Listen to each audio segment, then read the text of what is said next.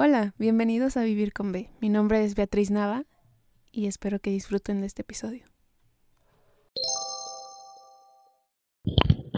Y bueno, en el episodio de el día de hoy vamos a estar hablando un poquito sobre el autoconcepto. Y pues en general, empezando, ya había hablado de este tema un poco en otro episodio, pero si no lo habían escuchado, este, pues ahorita les doy como una definición rápida sobre qué es el autoconcepto. El autoconcepto está relacionado con el autoestima. El autoestima es, como, digámoslo así, como de cuánto te aprecias tú a ti mismo y pues es de eso depende. O sea, el autoconcepto es base para el autoestima. Entonces, el autoconcepto es esta imagen que tienes tú de ti mismo. Esta imagen tú la has creado a través del tiempo y con todo esto que te dice la gente de que te autodefinen, por así decirlo, te definen según ellos intentando eh, tener un poder sobre ti. Y pues ahí depende de ti si tú, digamos, lo aceptas o no lo aceptas, consciente o inconscientemente. Y eso pues, todas esas cosas influyen en esta imagen sobre nosotros mismos. Así, por ejemplo, en este autoconcepto tú puedes tener de que una imagen de ti. Digamos que estás frente a un espejo. El autoconcepto es el reflejo que tú ves. Entonces, pues vaya, tú puedes ver a una persona completamente diferente o puedes verla con ciertas alteraciones, de, o sea, ese reflejo tuyo.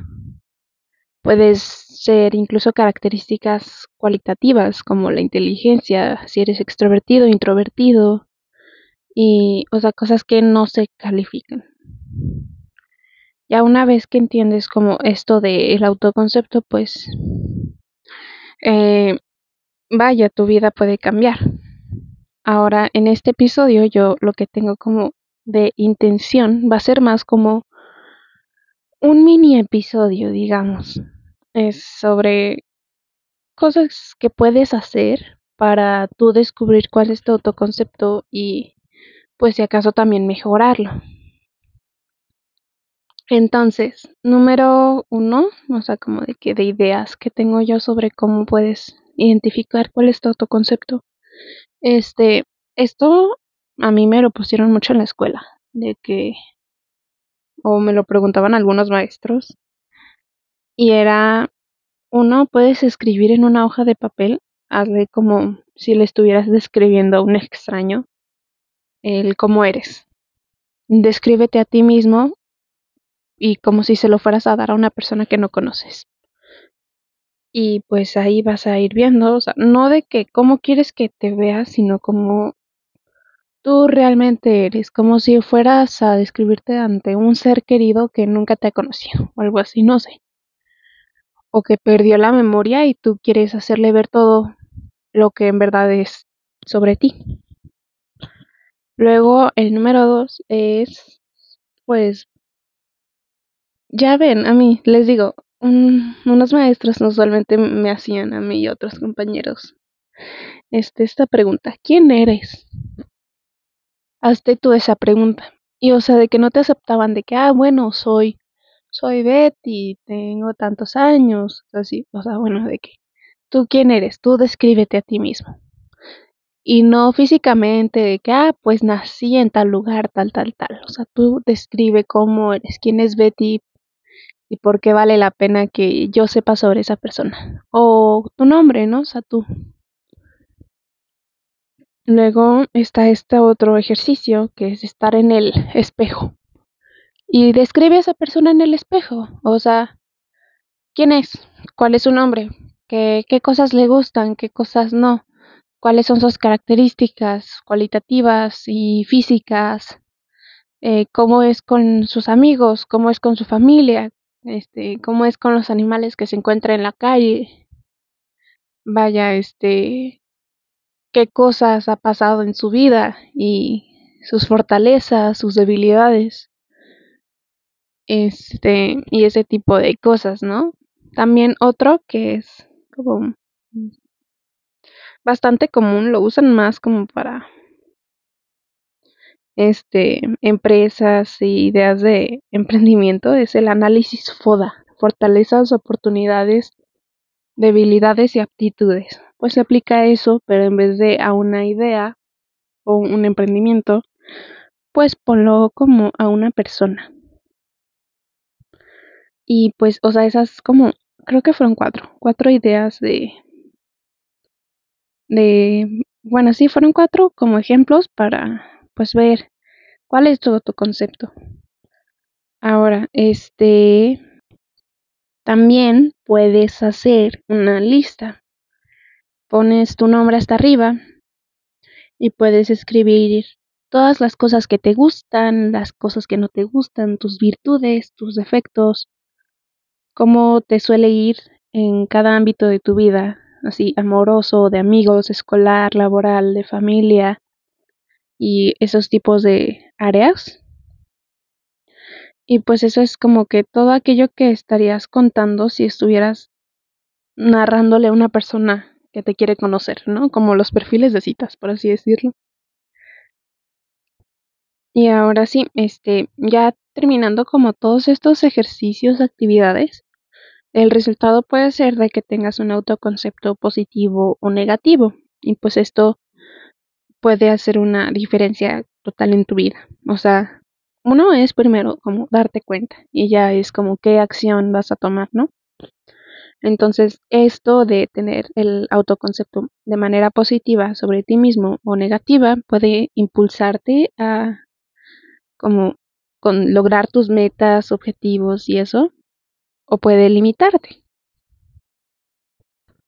También otra cosa que, pues vaya, o sea, deben de poner en las estos ejercicios es no solo lo bueno, también lo malo, por ejemplo, de que este soy muy perezoso, procrastino mucho, este no me gusta comer tal tipo de cosas, no sé, o sea, pero también pongan cosas, o realistas, no traten de engañar a nadie porque solo se engañan a ustedes mismos.